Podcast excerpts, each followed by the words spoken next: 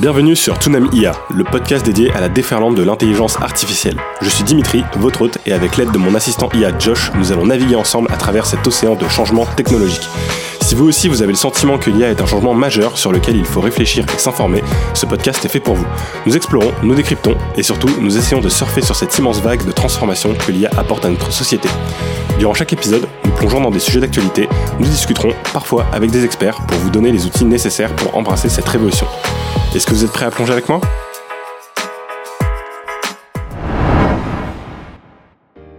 Bienvenue sur cet épisode numéro 16 de Tsunami IA et euh, j'espère que vous êtes en forme cette semaine et que le sujet de la semaine précédente ne vous a pas trop déprimé.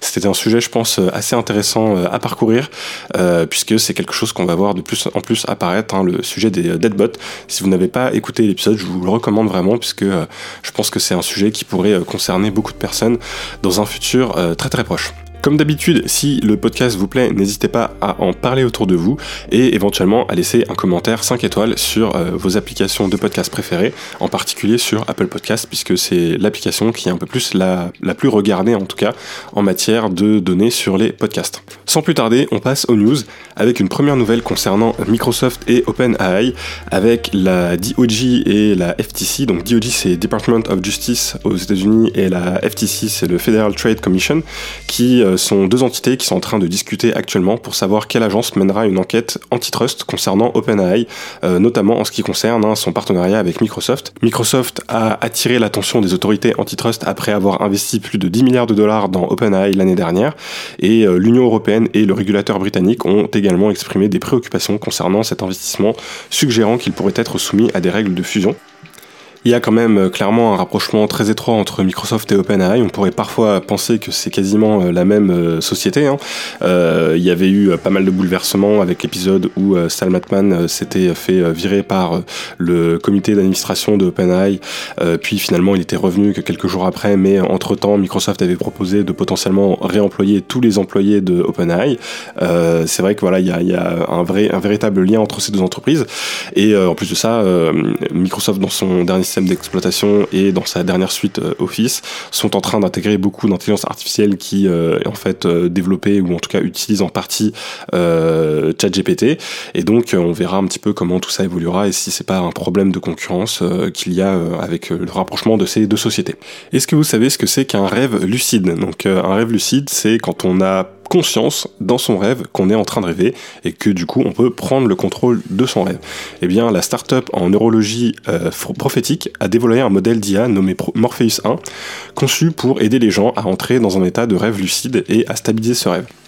Le Morpheus 1, il utilise la technologie de transformateur ultrasonique pour prendre l'état cérébral actuel comme prompt et générer des hologrammes d'ultrasons qui sont envoyés au cerveau pour initier et maintenir l'état du rêve lucide.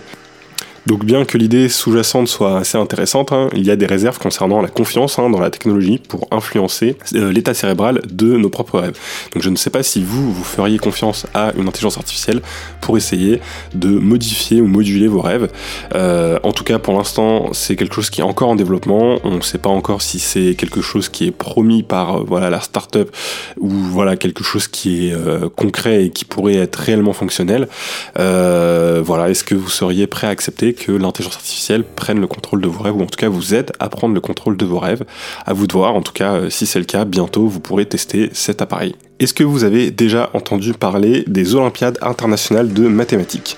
Bah, Moi de mon côté, j'en avais encore jamais entendu parler, mais cette semaine, on a une news hyper intéressante qui implique euh, DeepMind hein, euh, de Google, qui a lancé un modèle qui s'appelle Alpha Géométrie. Et ce modèle, c'est un modèle qui combine un modèle de langage neuronal pour générer des idées intuitives et un moteur de déduction symbolique pour vérifier si les idées euh, suivent la logique formelle et les règles. Et grâce à ce modèle-là, ils ont pu résoudre des problèmes de mathématiques avec un niveau de performance très élevé. Sur 30 problèmes de géométrie qui provenaient du coup des Olympiades d'international de mathématiques, Alpha Géométrie a pu résoudre 25 de ces problèmes dans le temps imparti pour les candidats qui est un temps de 4h30 et il a pu ainsi égaler la moyenne des médaillés d'or humains euh, de ces Olympiades. Donc il a eu au final des performances équivalentes à celles des meilleurs humains dans ce domaine-là, qui est ultra précis hein, et qui est un domaine très poussé de mathématiques dans la géométrie. Ces résultats, en fait, ils démontrent que l'intelligence artificielle, elle a fait preuve de raisonnement logique et qu'elle a pu aussi découvrir des connaissances mathématiques. Concrètement, ça veut dire quoi? Ça veut dire que l'intelligence artificielle a été capable de comprendre réellement des théorèmes, voire même d'en prouver certains, pour pouvoir résoudre les problèmes de géométrie qu'elle avait. Donc ça montre euh, véritablement des capacités de réflexion euh, et de résolution de problèmes hein, euh, hyper impressionnantes. Donc il y a eu aussi des essais sur le même type de problème effectués avec ChatGPT 4 et notamment grâce à la partie vision de ChatGPT 4 qui est capable de voir notamment bah, les problèmes géométriques en question. Bon bah ChatGPT 4 n'a été capable de résoudre aucun problème donc on voit à quel point quand on a une intelligence artificielle qui est bien entraînée pour résoudre des types de problèmes bien spécifiques, on peut avoir un effet euh, vraiment incroyable. Et euh, ce sera pas la première fois que DeepMind nous impressionne avec leurs intelligences artificielles. Ils sont vraiment capables de créer des modèles hyper hyper puissants dans des domaines spécifiques, certes, mais qui sont à chaque fois vraiment incroyables. Euh, la dernière fois, on avait parlé par exemple de AlphaGo qui était capable de jouer au jeu de Go et qui avait pu battre le champion du monde. Bon bah là, en l'occurrence, ils ont fait égaler les champions du monde en termes de résolution de géométrie, mais ça reste une performance assez incroyable et on se demande un peu qu'est-ce que DeepMind nous prépare pour la prochaine fois. Ce qui est un petit peu euh, intéressant aussi, c'est de voir à quel point DeepMind est bon pour ce genre de modèles qui sont très précis, mais à quel point pour la partie euh, large language model, ils sont quand même encore assez en dessous de ce que peut proposer OpenAI ou d'autres entreprises. Euh, et c'est vrai que pour l'instant, je ne sais pas si vous avez eu l'occasion d'utiliser le modèle Bard de Google. Bon, c'est vrai qu'il n'a pas le niveau d'un ChatGPT 4 ou même d'un Lama ou d'un Mistral que je trouve que pour l'instant il est assez en dessous.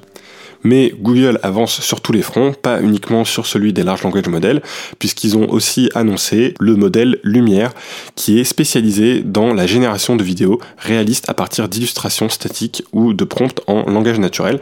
Donc euh, comment ça fonctionne? Soit on lui donne du texte en lui donnant une description, je veux voir un éléphant en train de marcher sous l'eau par exemple, et lui il va générer une courte vidéo qui représente ce qu'on lui a proposé, donc c'est un petit peu comme ce qu'on a pu déjà voir avec la génération d'images, sauf que là on travaille en génération de vidéos et que euh, ça fonctionne plutôt bien. C'est encore euh, quelque chose qui est visible entre guillemets, hein. on reconnaît que euh, c'est quelque chose de généré par l'intelligence artificielle, mais le niveau est quand même assez impressionnant. Donc dans la vidéo d'annoncement qui est disponible sur YouTube, vous pouvez la retrouver assez facilement en cherchant Lumière sur YouTube. Vous pourrez voir un petit peu ce qu'ils ont été capables de faire. C'est vrai que dans certains styles créatifs, notamment quand on lui donne des images en entrée pour pouvoir générer de la vidéo, bah, on a des résultats qui sont assez intéressants et qui pourraient, je pense, être utilisés dans certains contextes. Euh, maintenant, voilà, on n'en est pas au même niveau que ce qu'on peut avoir aujourd'hui en génération d'images avec euh, Midjourney, par exemple, mais voilà, c'est un thème qui ne fait qu'avancer et continuer d'avancer. Donc, euh, on voit que là, on en est encore au début. Je pense que ne serait-ce que d'ici la fin d'année, on pourra voir apparaître des modèles de génération de vidéos très qualitatifs. On a euh, plein d'entreprises qui travaillent sur le sujet. On avait parlé aussi la dernière fois de Pika, qui est aussi dans la génération de vidéos Bon bah voilà, Google aussi arrive dans le domaine et avec un modèle qui commence à avoir aussi un résultat assez intéressant, même si pour l'instant il n'est pas encore disponible, donc on attend avec impatience de pouvoir tester ces modèles-là. On a un scandale qui a éclaté aux États-Unis avec des montages pornographiques générés par l'intelligence artificielle euh, de la chanteuse Taylor Swift, qui ont été largement diffusés sur la plateforme X et qui ont suscité une vive réaction des fans et des critiques sur la gestion de la plateforme. Donc il y a une vidéo en particulier qui a atteint 45 millions de vues et qui est resté en ligne pendant 17 heures avant d'être retiré. Donc le compte d'origine de la publication a été suspendu forcément pour violation de la politique de la plateforme. La diffusion massive de, des contenus a entraîné un soutien important des fans de Taylor Swift qui ont inondé le réseau social de messages et de photos authentiques sous l'hashtag Protect Taylor Swift pour noyer les contenus abusifs. La chanteuse n'a pas fait de commentaires publics mais elle envisagerait des poursuites judiciaires. Et donc ce problème, je le trouve vraiment très intéressant. Donc déjà, c'est un problème qu'on a déjà évoqué dans le passé. Il y a un vrai souci avec les deepfakes pornographiques qui sont aujourd'hui extrêmement simples à faire. Les outils sont de plus en plus faciles euh, d'accès, ils sont de plus en plus euh, faciles à utiliser aussi, et donc forcément on a un problème avec ce genre de euh, montage pornographique qui se diffuse de plus en plus. Et en plus de ça, là il y a un autre problème derrière, c'est qu'on a des plateformes telles que X qui n'ont pas une bonne gestion de justement la suppression de ce genre de, de données et d'informations. Ça c'est un vrai problème puisque le fait que les personnes puissent générer ce contenu contenu-là, euh, c'est clairement un problème en soi, mais c'est quelque chose qui va être difficile, euh, sur lequel ça va être difficile de travailler. Maintenant, le fait qu'ils puissent le diffuser, là, c'est quelque chose sur lequel toutes les plateformes peuvent vraiment travailler pour limiter un maximum le genre de diffusion de ce genre d'images qui, euh, forcément, n'ont rien à faire sur les réseaux sociaux. Et je pense que pour justement réussir à mieux contrôler ce genre de contenu, bah, d'autres intelligences artificielles pourraient vraiment être la solution, ou même des méthodes qui pourraient aussi être directement intégrées dans les modèles, qui permettraient de, lorsqu'on génère des images grâce à des modèles de génération d'images, bah, euh, inscrire quelque part dans les données ou euh, tout simplement dans la façon dont les pixels sont générés, euh, une façon en tout cas de créer une empreinte digitale à ces images-là qui nous permettrait de savoir qu'elles sont générées par intelligence artificielle, ce qui permettrait derrière, quand on utilise ces images dans d'autres situations, typiquement quand elles sont postées sur les réseaux sociaux, sur les réseaux sociaux, qu'elles soient directement taguées comme étant des images générées par intelligence artificielle. Je pense que c'est un problème qu'il va falloir résoudre très rapidement, puisque là, on a vraiment eu euh, un gros émoi aux États-Unis suite du coup à ce scandale, mais euh, ce n'est que le début entre guillemets. Pour l'instant, en France, je pense pas qu'on ait eu euh, un impact équivalent mais c'est quelque chose qui pourrait arriver à tout moment. C'est euh, malheureusement quelque chose qui aujourd'hui est trop facile d'accès et surtout bien trop facile à diffuser. Et donc on se retrouve vraiment dans un mauvais paradigme où on a à la fois des personnes capables de générer ces images, et même si ces personnes sont peu nombreuses, bah derrière, si elles ont la capacité de pouvoir le diffuser à des millions de personnes très facilement, c'est là où on a un véritable souci. Donc forcément, je pense que là, il y a aussi un gros besoin de législation pour bah, tout simplement condamner les personnes qui euh, utilisent ce genre de modèle et euh, qui euh, détournent des images de personnes qui n'ont pas donné leur consentement. Maintenant, ce serait bien aussi que dans les outils, on puisse avoir quelque chose qui nous permet derrière de mieux reconnaître les images. C'est des outils qui restent open source, donc forcément c'est un petit peu euh, plus compliqué de pouvoir euh, créer ce genre de contraintes dans l'outil, mais euh, peut-être que ce serait quelque chose d'envisageable, ou sinon à minima quelque chose qui serait plutôt, plutôt sur la partie diffusion et qui nous permettrait facilement plutôt de reconnaître les images générées par des intelligences artificielles, d'avoir des intelligences artificielles qui elles-mêmes sont entraînées pour savoir détecter ce qui est généré par une IA ou non, et lorsque c'est généré par une IA, bah, euh, rajouter un petit marqueur pour qu'on sache que euh, cette image n'est pas une véritable image. On va vraiment en avoir besoin puisque bah, les images générées par intelligence artificielle sont de plus en plus courantes. Euh, elles sont un petit peu partout maintenant, hein, sur les réseaux sociaux, sur les sites internet, etc. Forcément parce que aussi c'est une façon bah, très pratique de générer du contenu et d'illustrer des propos sans forcément avoir à, créer, un, faire, un, faire un shooting photo, etc., etc. Donc il y a un aspect pratique et aussi qui peut être pertinent et utile, hein, mais il y a aussi cette autre aspect, hein, comme toujours avec la technologie, il y a l'aspect positif et l'aspect négatif. Et l'aspect négatif, c'est qu'on peut se retrouver avec euh, ce genre de choses où on a du deepfake qui euh, peut être utilisé dans des contextes dans, des contextes euh, pornographiques, mais aussi dans d'autres contextes. Et je pense que personne n'a envie d'avoir son visage utilisé dans un deepfake. C'est pour ça que c'est très important qu'on puisse avoir des mécanismes pour éviter ce genre de pratique. Et justement, la prochaine news est aussi sur un thème très similaire, puisqu'il y a eu des appels automatisés frauduleux qui ont détourné la voix du président américain euh, Joe Biden pour perturber les élections des primaires au New Hampshire. Donc concrètement, c'est des appels qui sont utilisés avec des appareils automatisés qui vont tomber directement sur votre, euh, qui vous vont laisser directement un message sur votre répondeur. Et euh, dans ce message, vous allez pouvoir entendre, enfin, en tout cas les électeurs du New Hampshire ont pu euh, entendre Joe Biden s'adresser à eux en leur disant de ne pas aller voter aux prochaines élections, en disant que ces élections n'étaient pas les, les, élections les plus utiles et que il fallait voter plutôt pendant les élections qui allaient arriver le 4 novembre, que les élections qui allaient arriver maintenant au New Hampshire n'étaient pas des élections importantes et que ça ne servait à rien, entre guillemets, d'aller voter à ces élections. Bien évidemment, euh, ce n'est pas vrai, hein, c'est des élections qui ont forcément un impact, mais euh, voilà, l'objectif là a été de complètement euh, essayer de déstabiliser les élections en limitant le nombre de personnes qui pourraient voter pour les démocrates. Donc on a un vrai problème encore une fois, hein. très facile d'utiliser une technologie comme dit le deepfake sur la voix d'un président américain, on a suffisamment de données de qualité pour pouvoir imiter sa voix. C'est des choses qui ont pu être aussi réalisées euh, en France hein, avec euh, Emmanuel Macron. Donc on peut réaliser des deepfakes de façon facile euh, et euh, le problème c'est que bah voilà pour l'instant on a aussi des, personnes qui euh, le mettent en place. Alors évidemment c'est une pratique qui est illégale surtout quand on essaye de déstabiliser des élections.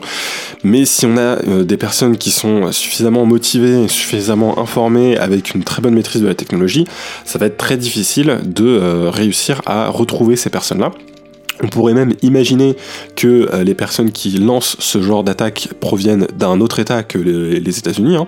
On pourrait très bien avoir un État qui essaie de déstabiliser un autre via des technologies de deepfake et via des campagnes telles que celle-ci. C'est des choses qui sont déjà arrivées dans le passé. Euh, on avait le scandale de Cambridge Analytica, par exemple, avec l'intervention de la Russie. Bon, bah, on pourrait envisager quelque chose de très similaire ici. Et euh, n'oublions pas que les élections aux États-Unis ont lieu cette année, en 2024, que les deepfakes sont une technologie qui est maintenant euh, vraiment euh, mature, on pourrait dire, hein, qui est suffisamment avancé pour pouvoir facilement tromper les personnes. Donc il y a vraiment, euh, il va vraiment falloir faire très attention et surveiller énormément tous ces sujets-là.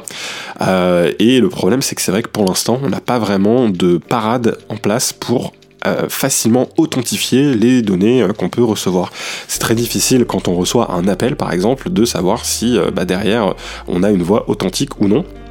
Et euh, c'est euh, des choses qui vont pouvoir euh, prendre de l'ampleur au niveau des arnaques avant que voilà on trouve des bonnes parades pour éviter ce genre de problème. Ensuite, on a une nouvelle, encore une fois, d'OpenAI. Je pense que je vais avoir du mal à faire une semaine sans pouvoir parler d'OpenAI. On verra si un jour ça arrive. En tout cas, c'est vrai que j'ai l'impression que ces dernières semaines, il y a toujours systématiquement au moins une news, voire plusieurs qui les concernent. Et donc cette fois-ci, c'est par rapport à la mise à jour qu'ils sont en train de faire de GPT-4 qui est en train tout simplement de d'être corrigé sur son problème de paresse. On avait un petit peu discuté de ça dans les épisodes précédents. Euh, GPT-4 était en train de devenir feignant. On avait du mal à lui faire sortir des grandes quantités à avoir un résultat assez euh, complet. Et donc là, ils ont fait une mise à jour avec GPT-4 Turbo version 4.0.125 qui est censé du coup ne plus avoir ce problème-là et euh, donc du coup régler ce problème de paresse. Alors je sais pas si cette mise à jour elle est juste accessible via l'API de OpenAI puisque quand on utilise euh, ChatGPT via le système d'API, on peut directement choisir quelle version on veut utiliser et donc du coup on a probablement la possibilité de choisir cette nouvelle version. Je sais pas quelle version tourne actuellement sur le chat GPT euh, classique standard euh, auquel tout le monde a accès. Euh, mais je pense que la mise à jour a déjà dû être appliquée. En tout cas, moi j'ai déjà remarqué que j'arrivais à ressortir des textes de nouveau un peu plus longs avec ChatGPT. Je les trouve pas encore aussi longs que ce qu'on pouvait avoir avant, mais voilà, là j'ai l'impression qu'il y a déjà un premier progrès et qu'on arrive à avoir des textes un petit peu plus longs et conséquents et qu'on est un petit peu en train d'avancer sur ce problème de paresse. Bon, ils en ont aussi profité pour faire une mise à jour de la version de GPT 3.5 Turbo, euh, voilà, en apportant quelques correctifs et surtout en réduisant aussi le tarif de euh, GPT 3.5 Turbo de l'API. Et euh, ça, c'est quand même intéressant parce que hum, l'API, concrètement, qu'est-ce que ça permet? Ça permet à d'autres programmes de communiquer directement avec ChatGPT. Donc, il y a beaucoup de sites internet, beaucoup de solutions, d'applications, etc., qui en fait derrière utilisent le modèle GPT 3.5 Turbo, hein, puisqu'il a un tarif plus intéressant que celui de GPT 4 et donc euh, c'est aussi euh, ce qui permet derrière d'avoir beaucoup de nouvelles applications qui sont en train d'apparaître et qui utilisent l'intelligence artificielle. En fait, euh, beaucoup de ces applications-là utilisent derrière les API pour se connecter avec GPT 3.5 Turbo pour pouvoir avoir justement les retours directement qui proviennent de OpenAI. Ensuite, on a les héritiers de Georges Carlin qui portent plainte contre un podcast de comédie pour l'utilisation du nom du comédien. Donc Georges Carlin, c'est un comique américain, humoriste, hein. et en fait, dans un podcast de comédie qui s'appelle euh, Daisy. Sa voix a été utilisée pour euh, créer un épisode spécial justement qui utilise notamment son nom euh, avec le nom du sketch qui s'appelle George Carlin I'm Glad I'm Dead, qui serait du coup un sketch qui aurait été généré en utilisant des informations euh, des spectacles précédents de l'humoriste et qui aurait du coup été entièrement généré par une intelligence artificielle, même si on n'en a pas vraiment la preuve et on ne sait pas exactement comment la production a produit cet épisode. En plus d'avoir utilisé le nom de l'acteur, ils ont en fait simulé, hein, via encore une fois une technologie de deepfake, sa voix, et euh, en fait ils ont utilisé tout simplement, j'imagine, toutes les données qu'ils pouvaient avoir des anciens spectacles, hein, et euh, notamment d'enregistrement de la voix de George Carlin, et à partir de ça, ils ont généré entièrement un spectacle d'une heure qui réutilise du coup sa voix à voir si le spectacle il a été écrit par intelligence artificielle ou s'il a été écrit par d'autres comédiens. Euh, on pourrait envisager les deux scénarios. On n'a pas les détails exactement de comment tout ça ça a été produit, mais voilà, on a un vrai problème puisque on se retrouve avec l'utilisation euh, de l'image et du nom de quelqu'un qui est décédé pour générer du nouveau contenu euh, avec de l'intelligence artificielle et ce sans les droits des héritiers. Et bah, encore une fois, c'est un souci qu'on avait déjà un petit peu commencé à mettre en avant dans les épisodes précédents. Maintenant, avec l'intelligence artificielle, si on a suffisamment de données sur une personne, et donc généralement quelqu'un qui est, enfin un comédien par exemple, quelqu'un qui a euh, euh, pour le, une personne pour laquelle on va avoir des discours avec par exemple une voix qui est euh, très bien enregistrée, une personne où on va avoir des images de très bonne qualité en très grande quantité, qui sont en plus des images qui sont disponibles de tous. Si on peut tout simplement bah, obtenir un enregistrement des précédents spectacles ou acheter les DVD ou autres, ces données-là on peut les récupérer. Bon bah le problème c'est que derrière on peut générer des deepfakes similaires à ceux qui a été fait. Et, voilà, là on a un vrai problème éthique. Hein, premièrement, hein. bah, forcément ceux qui ont généré ce euh, contenu-là vont essayer de se défendre en disant que c'est euh, sur une base humoristique et essayer de jouer sur la liberté d'expression, mais on a quand même un véritable problème hein, puisqu'on se retrouve avec euh, bah, l'utilisation du nom d'une personne qui n'a pas donné son consenti de son vivant et en plus avec des héritiers qui sont aussi qui ne sont pas d'accord aussi avec ces utilisations. Donc euh, voilà encore une fois un problème que l'IA est en train euh, de nous apporter et qu'il faudra résoudre et il faudra trouver voilà des façons de pouvoir gérer ce genre de situation. Pour l'instant le contenu est encore euh, trouvable sur YouTube donc je sais pas comment tout ça va évoluer. encore une fois c'est des sujets pour l'instant qui touchent beaucoup bah, les États-Unis qui sont je pense un petit peu en avance sur ces usages de l'intelligence artificielle par rapport à ce qu'on peut avoir en Europe. Mais imaginez si demain on a un nouveau spectacle de euh, Coluche qui euh, apparaît sur YouTube, entièrement généré par intelligence artificielle, quelle réaction on pourrait avoir forcément face à ce genre d'utilisation? C'est euh, voilà quelque chose, je pense, auquel on va tous être confrontés très prochainement avec des artistes qui potentiellement ont eu un impact important dans nos vies, qui nous tiennent à cœur Est-ce qu'on a envie de les voir réutiliser via des intelligences artificielles? Peut-être que certaines personnes trouveront que ça peut être une façon bah, de prolonger un petit peu euh, euh, l'esprit euh, que l'artiste aurait pu laisser. Peut-être que voilà d'autres en revanche trouveront que c'est une, utilisation complètement détournée qu'il faudrait absolument éviter. on a des vraies questions éthiques en tout cas à se poser sur ce genre de sujet qui vont voilà devenir de plus en plus communs. La prochaine nouvelle parle de jeux vidéo et parle notamment des euh, trolls et des comportements toxiques dans le jeu vidéo. L'entreprise Activision, qui est l'éditeur du jeu Call of Duty, a mis en place une intelligence artificielle qui s'appelle ToxMod pour lutter contre les comportements toxiques et améliorer l'expérience de jeu pour les joueurs.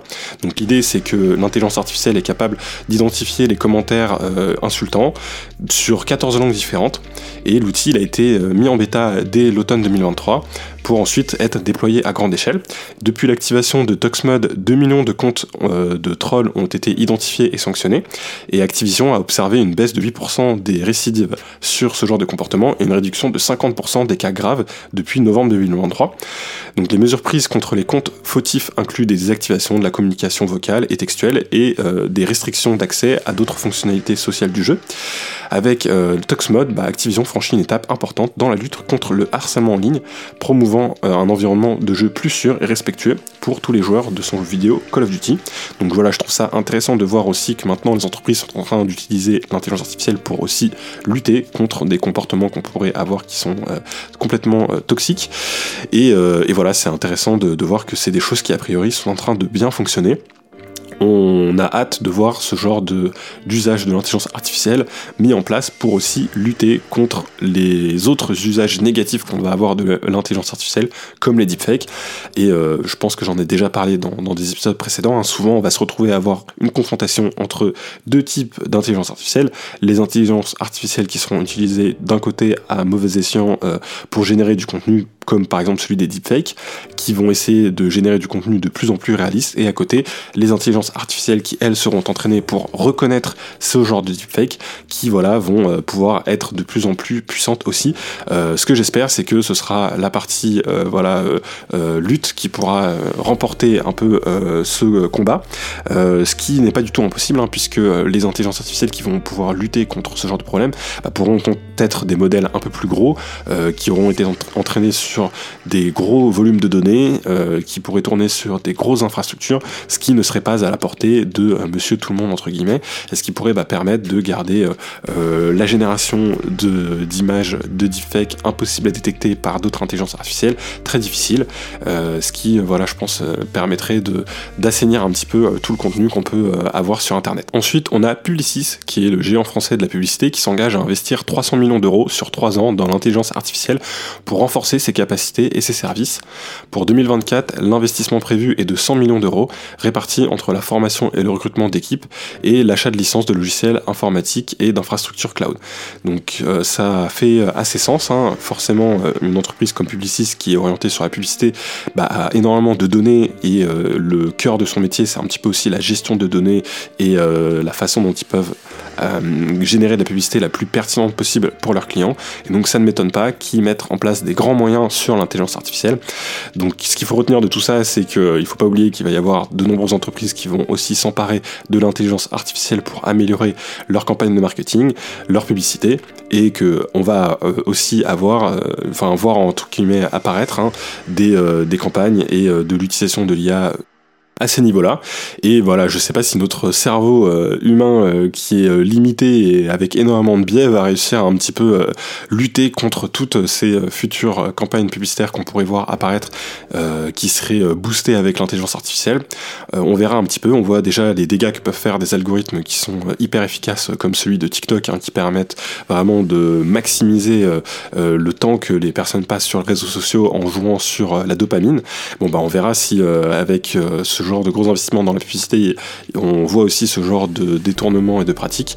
J'espère aussi que c'est euh, des usages qui resteront éthiques et qui pourront aussi être encadrés. Dans tous les cas, je pense que c'est intéressant de savoir un petit peu comment tout ça fonctionne en arrière-plan pour se rendre un petit peu euh, plus compte de comment les sociétés peuvent utiliser l'intelligence artificielle pour du marketing, comment euh, la publicité qu'on va avoir va être impactée par ces intelligences artificielles.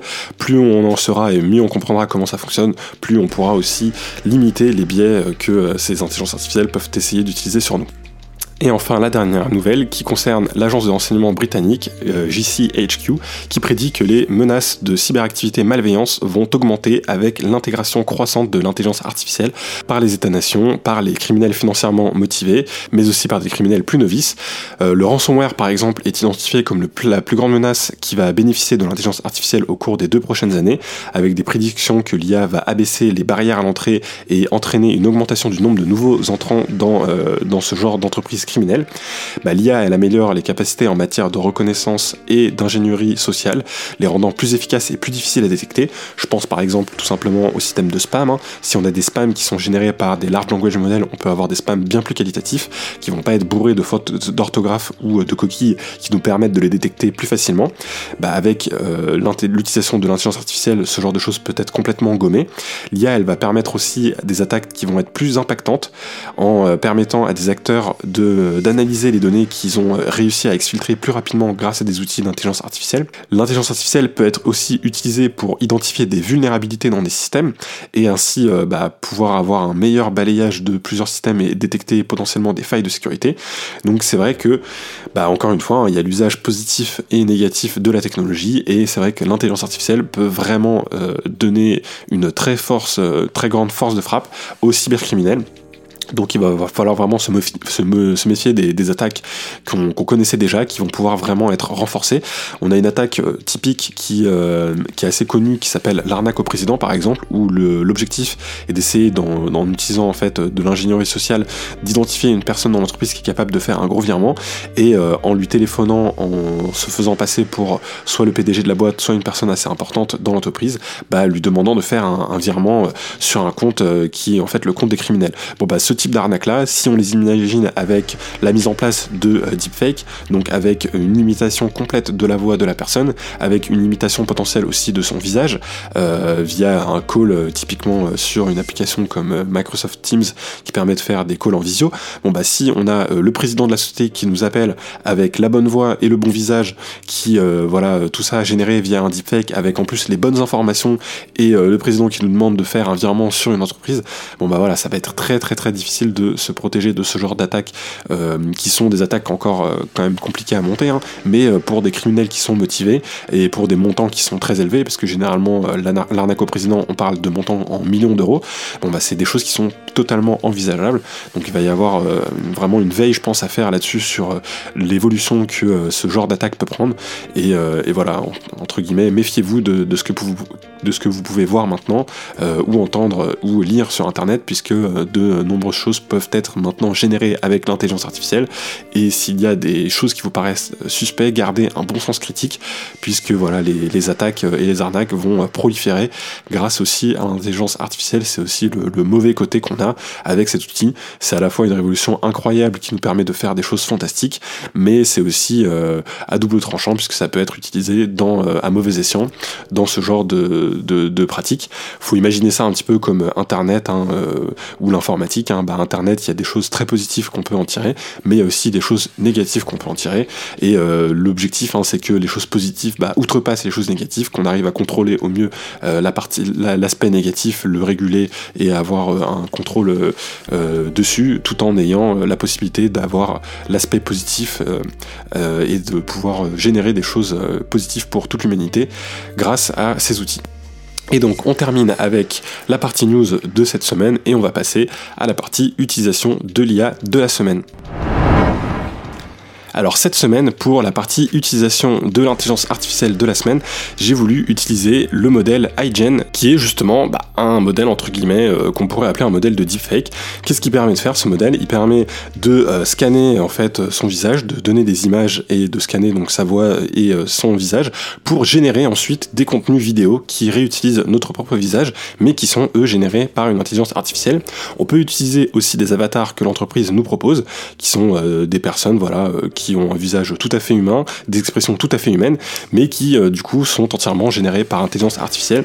C'est notamment avec cette technologie qu'on euh, avait pu voir euh, l'entreprise qui essaie de lancer une chaîne télé en utilisant l'intelligence artificielle, bon bah voilà, ils utilisaient ce genre de techniques qui permettent bah, de générer des personnes qui ont l'air très humaines, qui ont une voix qui paraît aussi également très humaine. Même si la partie génération de voix sur iGen est pas ultra performante, on peut tout à fait l'interconnecter avec Eleven Labs qui elle est une entreprise dans la génération de voix qui arrive à des résultats très performants. C'est euh, d'ailleurs ce que j'utilise pour générer la voix de Josh. Bon bah voilà, on a euh, un résultat qui peut être assez bluffant que je vais vous faire euh, écouter tout de suite avec les petits essais que j'ai pu faire. Bonjour, je m'appelle Dimitri et je vous présente le podcast Tsunamia. C'est un podcast qui parle d'intelligence artificielle. Dans l'épisode 16 du podcast, on parle des deepfakes qui sont en train d'envahir les réseaux sociaux, mais aussi nos répondeurs téléphoniques dans le but de nous tromper. Si ce sujet vous intéresse, n'hésitez pas à écouter l'épisode complet sur votre application de podcast préférée. Donc voilà, je sais pas ce que vous en pensez. Moi, je trouve que le résultat est hyper impressionnant. En tout cas, je vais commencer à publier des stories en utilisant ce, euh, petit outil, des stories et des réels. Donc euh, n'hésitez pas à aller faire un petit tour sur le compte Instagram tsunami-ia où je vais euh, poster justement du contenu en utilisant cette technologie que je trouve assez intéressante sur la partie génération de contenu. Donc vous me direz si vous trouvez que le résultat est plutôt pertinent ou pas. Et voilà, je vous laisse suivre le compte Instagram pour voir un petit peu tout ce que je vais pouvoir générer grâce grâce à cet outil. Salut Josh. Donc aujourd'hui dans la partie news, on a parlé beaucoup de deepfake. On a parlé par exemple de deepfake vocaux où on avait la voix du président américain Joe Biden qui était imitée pour inciter des électeurs à ne pas aller voter.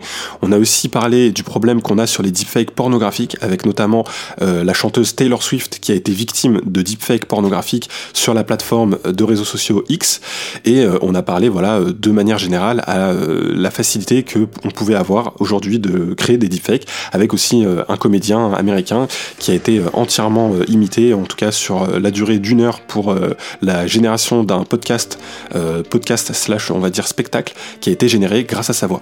Est-ce que tu pourrais me dire comment on pourrait trouver des méthodes pour lutter contre ces deepfakes? La prolifération des deepfakes, comme dans les exemples que tu as mentionnés, soulève des inquiétudes légitimes quant à l'intégrité de l'information et à la protection de la vie privée. Lutter contre cette tendance nécessite une approche multifacette qui inclut la technologie, l'éducation et la législation.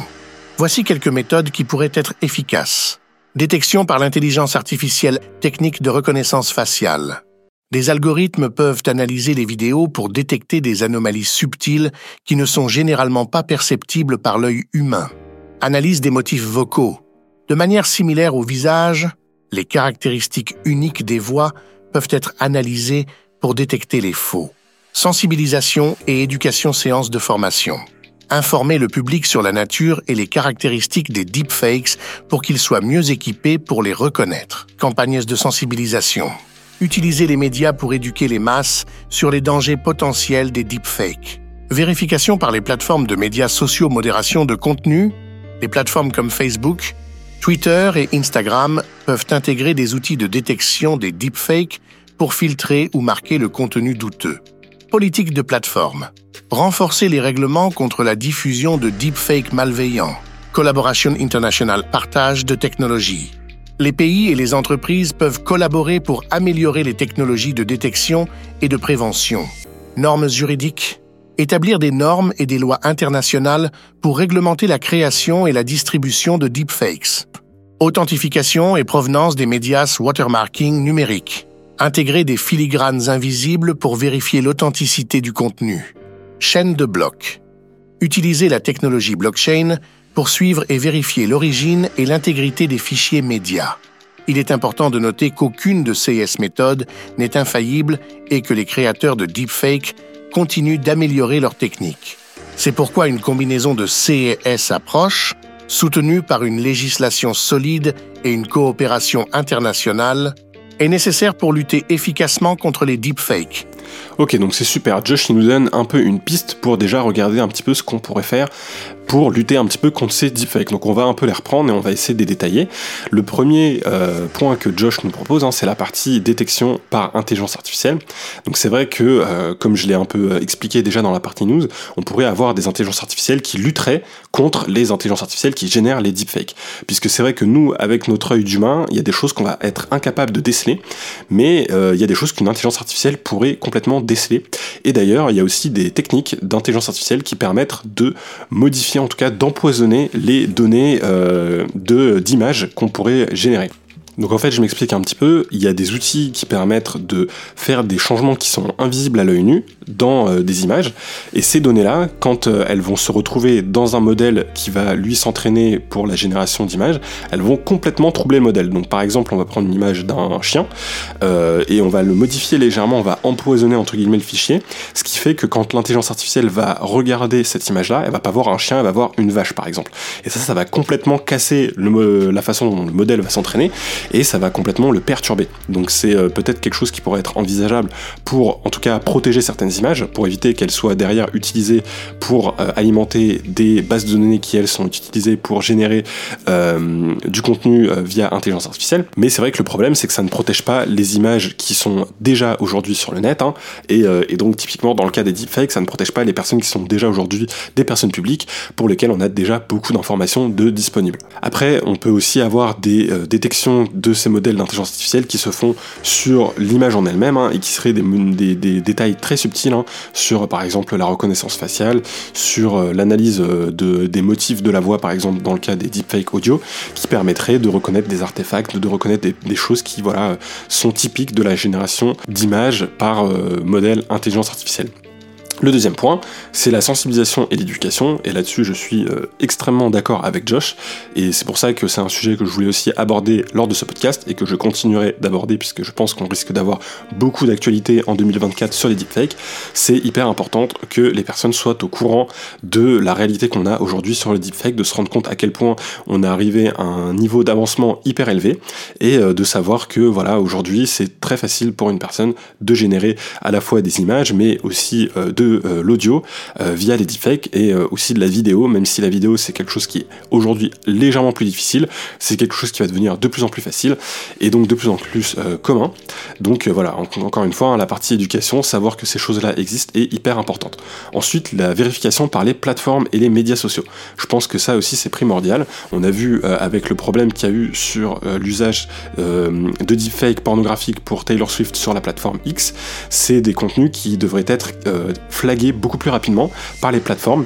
Et euh, pour ça, bah, il, serait bien que les contenus générés par intelligence artificielle, on ait des façons de les reconnaître plus facilement et qu'on puisse derrière, bah, premièrement, tout de suite les, euh, identifier comme contenus générés par intelligence artificielle et dans une deuxième étape bah, vérifier si ces contenus respectent bien les règles de la plateforme et typiquement dans le cas du deepfake bah, détecter que c'est un deepfake et donc supprimer ce euh, contenu immédiatement voire même empêcher tout simplement l'upload du contenu au moment où on va essayer de mettre l'image sur le réseau social.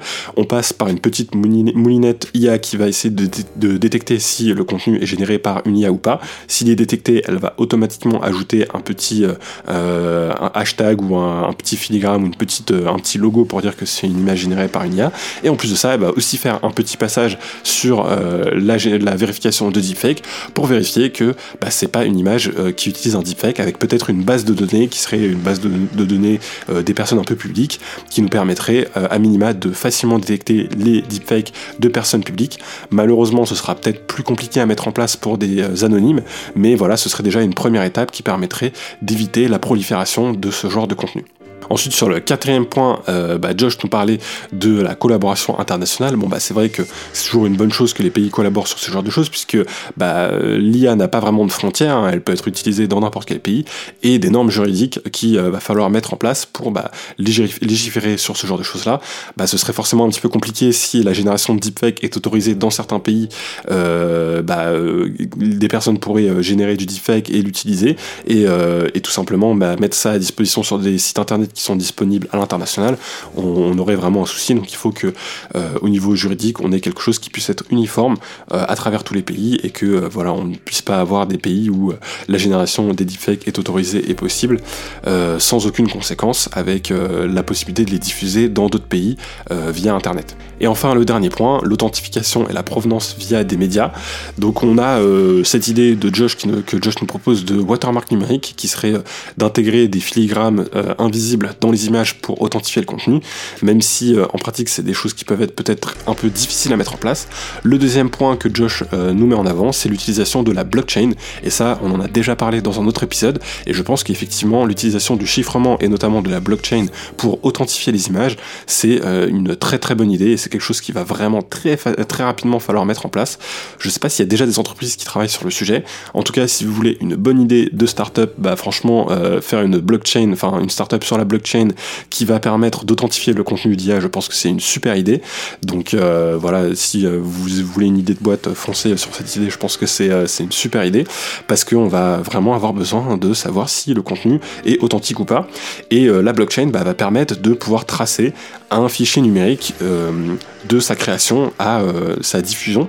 Ça pourrait être quelque chose qui passerait directement via une application sur smartphone, par exemple, qui permettrait de prendre une photo avec le smartphone, de l'intégrer directement à la blockchain et ainsi bah, de s'assurer qu'au moment de la diffusion, l'image n'ait pas été modifiée et euh, ce euh, avec un système qui euh, serait décentralisé, qui permettrait de faire de la revue, voilà, de, de, faire, de faire d'avoir un, niveau de confiance grâce à un système décentralisé et donc du coup qui pourrait être accessible de tous dans tous les pays, dans, tous les, dans toutes les conditions. Donc ça permettrait aussi bah, potentiellement à des journalistes qui luttent contre la censure bah, de quand même produire du contenu et de prouver que ce contenu est authentique parce que forcément des grandes institutions pourraient ce sera peut-être un peu plus simple d'avoir des systèmes comme le chiffrement classique à mettre en place pour authentifier leur contenu. Mais euh, si on imagine un petit journaliste dans son coin euh, qui euh, fait partie de l'opposition dans un pays voilà, qui a du mal à respecter les droits de la presse, bon bah pour lui ce serait super qu'il puisse avoir une façon aussi de prouver que le contenu qu'il propose et qu'il génère est un contenu authentique et, et que ce soit, ce soit fait grâce à la blockchain.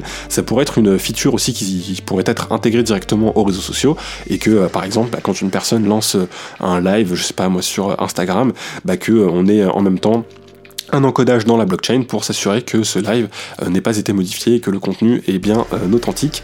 Euh, voilà, je pense que c'est des choses sur lesquelles les entreprises avancent pas forcément assez vite pour l'instant, mais il faut peut-être que des scandales éclatent sur les deepfakes, un petit peu comme celui qu'on a eu avec Taylor Swift, et que voilà, on ait une véritable sensibilisation du public qui se rende compte qu'il y a un véritable problème pour que ça incite aussi les entreprises à mieux avancer sur ce sujet-là et à proposer des, des véritables solutions. Alors Josh, t'as parlé de sensibilisation, et c'est vrai que je suis d'accord avec toi, c'est hyper important que les personnes se rendent compte un petit peu que les deepfakes sont maintenant quelque chose qui peut être assez commun, mais euh, moi j'ai vraiment peur d'un phénomène, c'est que à force de voir des fausses images euh, et des vraies images et un mélange des deux, que les personnes se mettent un peu à douter de tout, et je ne sais pas un peu comment on pourrait bah, lutter contre ce problème-là, et le fait que bah, à force d'être surchargé d'images qui pourraient être fausses, on se met à, se mette à remettre un petit peu tout en question et qu'on ne croive plus à rien. Est-ce que tu as une idée de quelques pistes qu'on La surcharge d'images potentiellement fausses et la propagation des deepfakes peuvent effectivement mener à ce que l'on appelle parfois la crise de la réalité, où les gens commencent à douter de tout ce qu'ils voient ou entendent. Voici quelques pistes pour lutter contre ce phénomène et rétablir la confiance dans les médias. Éducation aux médias et à l'information. Programme scolaire. Intégrer des cours sur la littératie médiatique dès le plus jeune âge pour enseigner comment identifier les sources fiables et analyser le contenu de manière critique. Atelier pour adultes? Offrir des formations continues pour aider les adultes à rester à jour avec les technologies et les méthodes de vérification de l'information. Transparence des sources labels de confiance. Des organismes indépendants pourraient certifier les sources d'informations fiables et les contenus vérifiés. Divulgation des modifications. Encourager ou exiger que les modifications numériques apportées aux images ou aux vidéos soient clairement indiquées. Utilisation de la technologie pour la vérification développement d'outils de vérification. Créer et rendre accessibles des outils qui permettent aux utilisateurs de vérifier l'authenticité d'une image ou d'une vidéo. Blockchain pour l'intégrité des médias. Utiliser la blockchain pour créer un enregistrement immuable de l'origine et des modifications d'un fichier média. Renforcement des politiques des plateformes normes de transparence. Exiger que les plateformes divulguent clairement comment elles gèrent les deepfakes et les informations fausses ou trompeuses. Contrôle communautaire, impliquer davantage les utilisateurs dans le signalement et l'évaluation de la désinformation. Promouvoir le journalisme de qualité. Soutenir le journalisme d'investigation. Encourager et financer le journalisme qui s'engage à vérifier les faits et à fournir des analyses approfondies. Astérisque astérisque partenariats médias écoles. Créer des collaborations entre médias et établissements éducatifs pour promouvoir l'éducation aux médias. En résumé, une combinaison d'éducation, de transparence, d'utilisation de la technologie, de politiques renforcées sur les plateformes et de soutien au journalisme de qualité peut contribuer à rétablir la confiance dans les médias et à combattre le sentiment de scepticisme généralisé. Cela demande un effort collectif de la part des éducateurs, des législateurs, des plateformes de médias sociaux, des créateurs de contenu et des citoyens eux-mêmes. Donc voilà, ça nous donne un petit peu des pistes hein, euh, que Josh nous propose, même si euh, certaines c'était déjà celles que j'avais un petit peu évoquées, avec notamment par exemple la blockchain. Il y en a une euh, que je trouve intéressante, c'est le contrôle communautaire. C'est vrai que ce serait intéressant que sur une plateforme comme X ou, ou même Instagram, bah, qu'on puisse avoir un retour de la communauté qui, qui permette d'identifier un petit peu le contenu généré par intelligence artificielle. Parce que c'est vrai qu'aujourd'hui, c'est du contenu qu'on peut encore reconnaître. Donc s'il y a des personnes qui sont un peu plus entraînées, qui ont un peu plus l'œil averti pour euh, détecter ce genre de choses, bah ils pourraient tout simplement voilà euh, noter euh, ajouter une petite note en fait au, contenu en disant bah voilà attention ça c'est quand même quelque chose qui est généré par intelligence artificielle et ce n'est pas un contenu authentique donc ça permettrait de, de flaguer un petit peu ce genre de choses en tout cas, je pense que 2024 va être une année clé concernant les deepfakes, euh, notamment avec toutes les élections qui vont arriver sur la planète, en particulier celle des États-Unis. On va euh, vraiment arriver à un niveau où on va avoir beaucoup de deepfakes de générer dans plein de cas d'usage. Euh, on a aussi celui de la cybersécurité qu'on a un petit peu évoqué dans les news. Donc je vous tiendrai un petit peu au courant de toutes les actualités que je pourrais trouver sur le sujet et des avancées qu'on aura aussi sur ce sujet en matière de lutte contre les deepfakes. Je pense que voilà, c'est vraiment important que tout le monde soit un petit peu en connaissance de toutes ces choses-là. Euh, surtout qu'on pourrait, bah, plus la technologie va être facile d'accès, hein, plus on va pouvoir faire des, attaques très ciblées. Euh, un des cas d'usage qu'on imagine, par exemple, c'est euh, sur une cyberattaque, bah, avoir un coup de fil qui proviendrait du téléphone d'un de nos proches, avec la voix de notre proche, par exemple, qui nous dit, bah voilà, est-ce que tu peux m'envoyer de l'argent, j'ai un problème, ou voilà, tout un scénario, il y a des personnes qui me demandent de, d'envoyer de l'argent, sinon ils vont me blesser, me faire du mal, et, et en fait avoir ce genre de menace qui pourrait être envoyé directement sur votre répondeur ou euh, avoir directement quelqu'un qui vous appelle, qui serait en fait des deepfakes réalisés avec euh, tout simplement la voix, bon bah on pourrait imaginer voilà des attaques euh, assez effrayantes. C'est des scénarios qui vont pouvoir arriver et, et donc du coup c'est pour ça que c'est hyper important d'être au courant de tout ça et de savoir aussi comment un peu lutter contre tout ça. S'il y a des choses qui vous paraissent bizarres, bah, gardez toujours un petit peu votre esprit critique. Si vous avez un coup de fil avec une personne qui se fait passer pour quelqu'un que vous connaissez mais que vous, trouvez ça un petit peu étrange, bah, n'hésitez pas à poser une question que seule la personne que vous connaissez pourrait, à laquelle seule la personne que vous connaissez pourrait répondre. Hein. ça vous permettra en tout cas de vous lever un doute de la tête.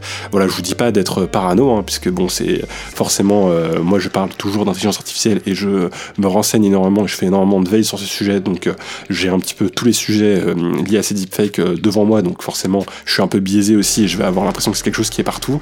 C'est pas encore le cas, mais euh, c'est quelque chose qui va forcément euh, se répandre de plus en plus et, euh, et qui demande vraiment l'attention de tout le monde. Donc voilà, restez vigilants face à toutes ces technologies. Elles sont à la fois très bénéfiques, mais à la fois aussi euh, euh, dangereuses. Et en tout cas, elles peuvent être utilisées à mauvais escient. Donc euh, voilà, restez vigilants face à tout ça. Et on se retrouve du coup au prochain épisode, la semaine prochaine, où on parlera encore une fois d'actualité et où on trouvera un nouveau petit sujet lié à l'intelligence artificielle sur lequel on pourra discuter. D'ici là, je vous souhaite de vous porter bien et je vous dis ciao